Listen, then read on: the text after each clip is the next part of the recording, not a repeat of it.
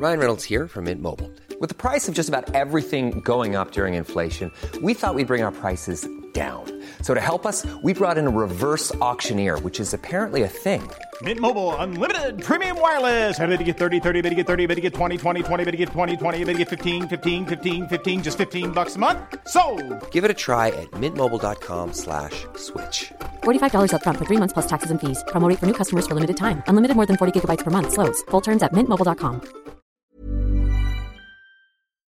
Dr. Fiona Harrison, welcome to Coffee Break. Glad to be here. So, uh, thank you for taking our call. Um, we we wanted to ask you about uh, your recent work uh, with the with the NuSTAR Observatory, uh, which uh, I believe you're the PI for this project, right? That's right. Um, and uh, you even won a prestigious award for, for this project, the, the Bruno Rossi Award. Uh, can you describe this project uh, for us a little bit? Sure. So, uh, NuSTAR is the very first telescope that can make true focused images of the universe in high energy X rays. So, just like visible light is made up of a bunch of colors, uh, X ray light is also. And so, NuSTAR is making sensitive images of the sky in the blue part or high energy part uh, of the X ray band for the first time.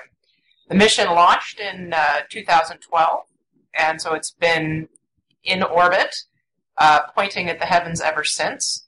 And what NuSTAR was designed to do is study some of the uh, most energetic, densest, highest energy phenomenon uh, in the universe. hmm Because X-rays cannot be observed from the ground, right? You need to go to space in order to make X-rays observations.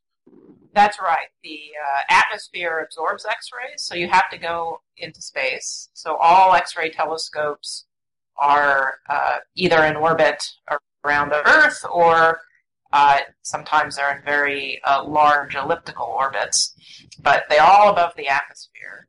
Mhm. Uh, and what we learn by looking uh, at X rays is we see the hottest regions in the universe in the X rays. Uh, things that are 10 to 100 to millions of degrees, regions where particles get accelerated very close to the speed of light. These emit X rays. And so we're really studying um, energetic phenomenon. Mhm. And some of these regions are uh, where we see X rays coming from, are uh, the regions very close to black holes. Uh, regions around things called neutron stars, which are incredibly dense objects that are left over after stars explode. Uh, they're, you know, pack the mass of the sun into a region the size of uh, San Francisco. So lots of, uh, of, of exotic things go on in the X-ray sky. I should point out, by the way, that um, we've had sensitive telescopes that work in the low energy part of the X-ray band. So NuSTAR is really adding blue. So we have the full palette of colors now to, to look So uh, you've said that uh, one of the interesting targets to observe with this project is the surroundings of black holes. Uh, there's lots of very, very energetic phenomena going on around black holes, which uh, interestingly makes uh, black holes some of the most uh, powerful uh, sources uh, in the universe, right? Which might seem a little counterintuitive. So, do you also have the impression that uh, the, the the environment of black holes? I have this impression, so that's why I'm asking you that they they are often um, not uh, given the consideration they deserve. Like people sometimes when they think about black holes in science fiction, in movies, they they sort of neglect the environment, which is a, probably a very fascinating region. Wh- what is your vision about the environment of a black hole?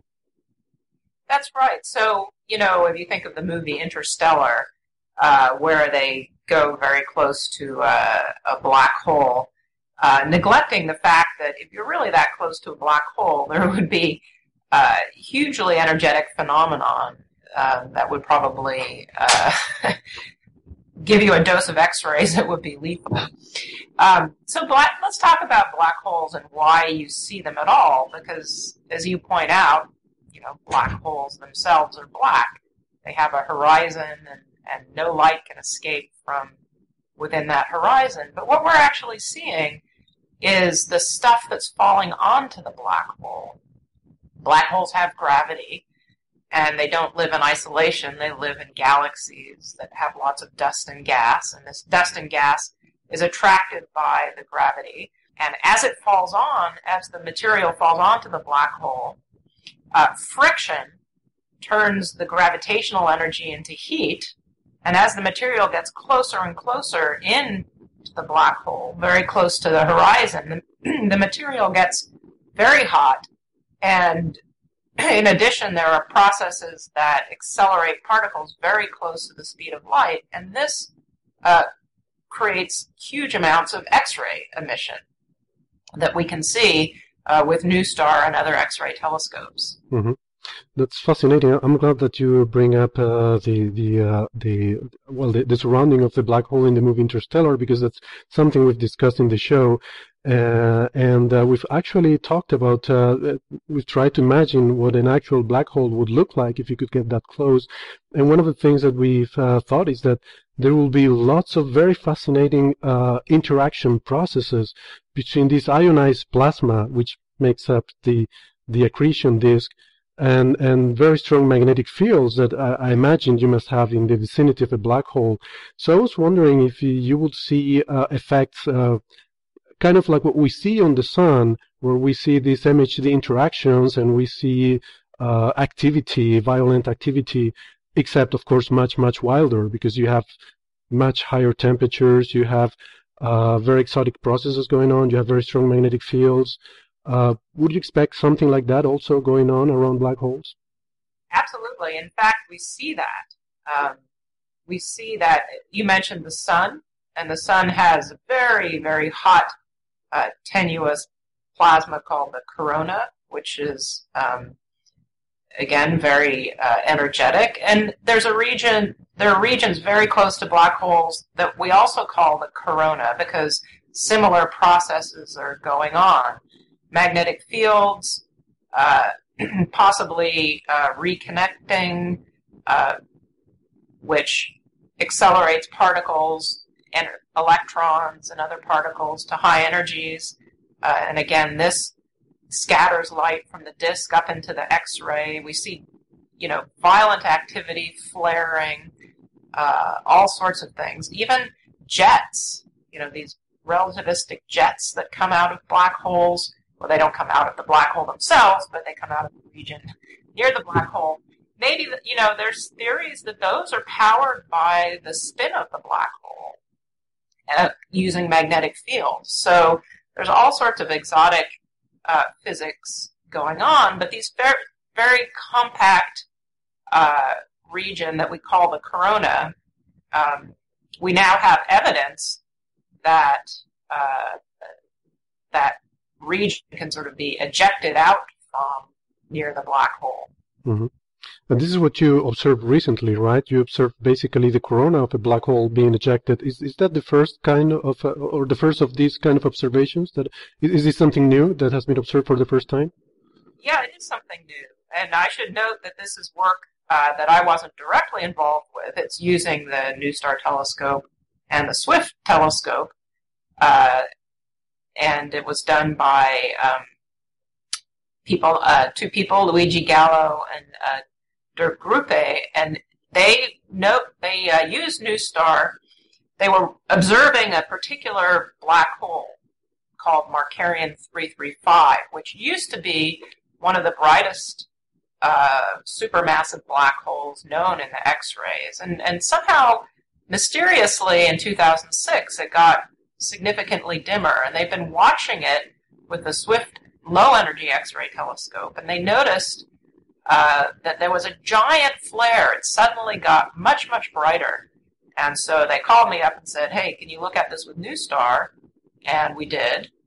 And what we were able to tell by using both of the, the telescopes, what, what they saw was that uh, simultaneous with this big flare, that there was an ejection of uh, plasma, which it's called the corona, from the vicinity right near the black hole.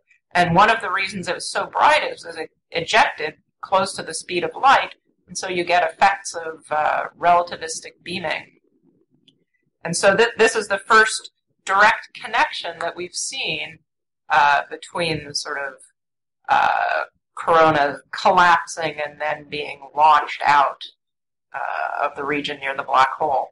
Hmm. That's fascinating. So, do you think there is a um, any uh, analogy between the corona of a black hole and that of the sun?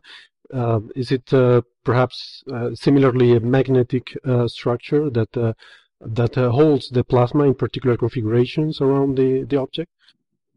Yeah, I think that that's definitely one of the the theories um, for what creates the corona and and keeps it compact. And the other um, possibility is that the corona is associated with the bottom part of a jet, of a, of a relativistic jet. And we don't understand that, how those really get created or um, launched. Mm-hmm. Mm-hmm. Interesting. It looks like we might be seeing that process dynamically for the first time. Mm-hmm. Is there, uh, just, just to conclude, uh, do you know if there's uh, any kind of theoretical work uh, or modeling trying to explain these phenomena, or is it just at this point just new observations and now theorists uh, will have to work to model what's going on here? Yeah, I think there, you know, this is a fairly new observation, and uh, definitely, I think theorists will get in the game here, try to explain what, what we're seeing. Mm-hmm. Great. Uh, well, um, Dr. Fiona Harrison, congratulations uh, on these exciting results. And thank you again for taking the time to speak with us. Yeah, thanks for having me. Here's a cool fact a crocodile can't stick out its tongue. Another cool fact you can get short term health insurance for a month or just under a year in some states. United Healthcare short term insurance plans are designed for people who are between jobs, coming off their parents' plan, or turning a side hustle into a full time gig. Underwritten by Golden Rule Insurance Company, they offer flexible, budget friendly coverage with access to a nationwide network of doctors and hospitals. Get more cool facts about United Healthcare short term plans at uh1.com.